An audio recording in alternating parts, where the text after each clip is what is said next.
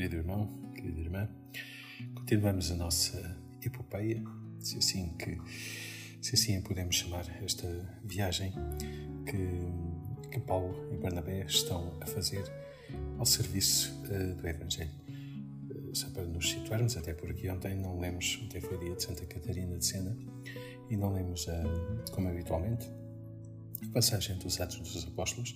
Eu gostava só de nos situarmos. Paulo e Bernabé estão em, estão em missão e, e, claro, só para termos também noção da geografia, a ilha de Chipre ficava precisamente uh, em frente, uh, ficava em frente à Antioquia.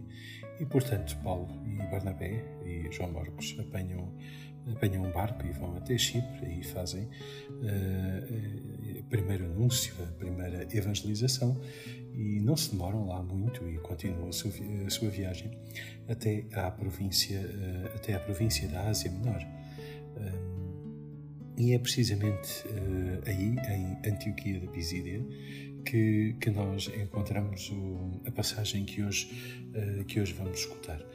Claro, uh, Paulo, que, foi, que foi chamado para a evangelização, assume de facto, passa a assumir, digamos assim, a liderança, a liderança do, do Evangelho. E a passagem que hoje vamos escutar é precisamente num dia de sábado que Paulo e Bernabé entram numa sinagoga e, e participam, digamos assim, na, na, celebração e naquilo que os judeus estavam a fazer.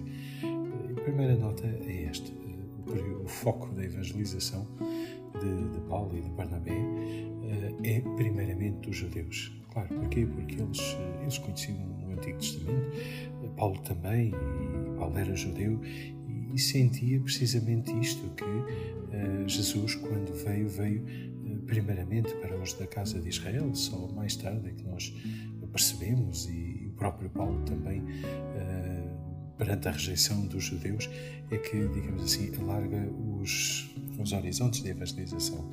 E é precisamente numa, numa sinagoga, num dia de sábado, que Paulo está a falar que é que acontecia, só também para termos algumas, eh, algumas referências, eh, quando, quando, havia, eh, quando havia alguém de fora, de fora da, enfim, que não frequentasse de fora da cidade ou que não frequentasse a sinagoga, normalmente, muitas vezes, se era uma pessoa ilustre que tinha dotes de oratória, o chefe da sinagoga pedia a essa pessoa para, para comentar eh, para comentar a palavra que, entretanto, se tinha escutado.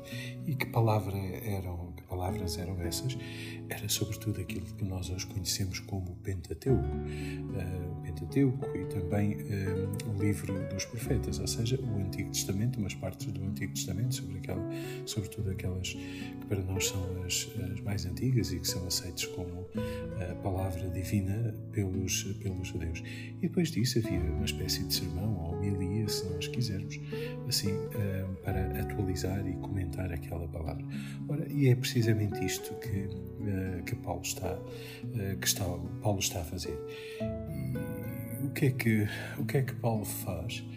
Hum, Paulo vai fazer o querigma, aquilo que habitualmente se chama o querigma, que é precisamente o primeiro anúncio, ou seja, uma espécie de resumo muito resumido, ou seja, aquilo que será coração, ou se quisermos até o miocárdio da fé cristã. Da fé cristã.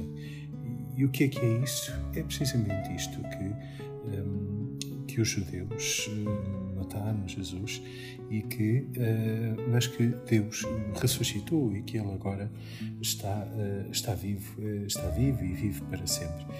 E, e é interessante vermos aqui algumas, algumas coisas que Paulo não culpa, digamos assim, aqueles judeus, mas os de Jerusalém, uh, pela morte, pela morte de Jesus e foi ehm, foram, digamos assim, os chefes de, dos judeus de Jerusalém os responsáveis.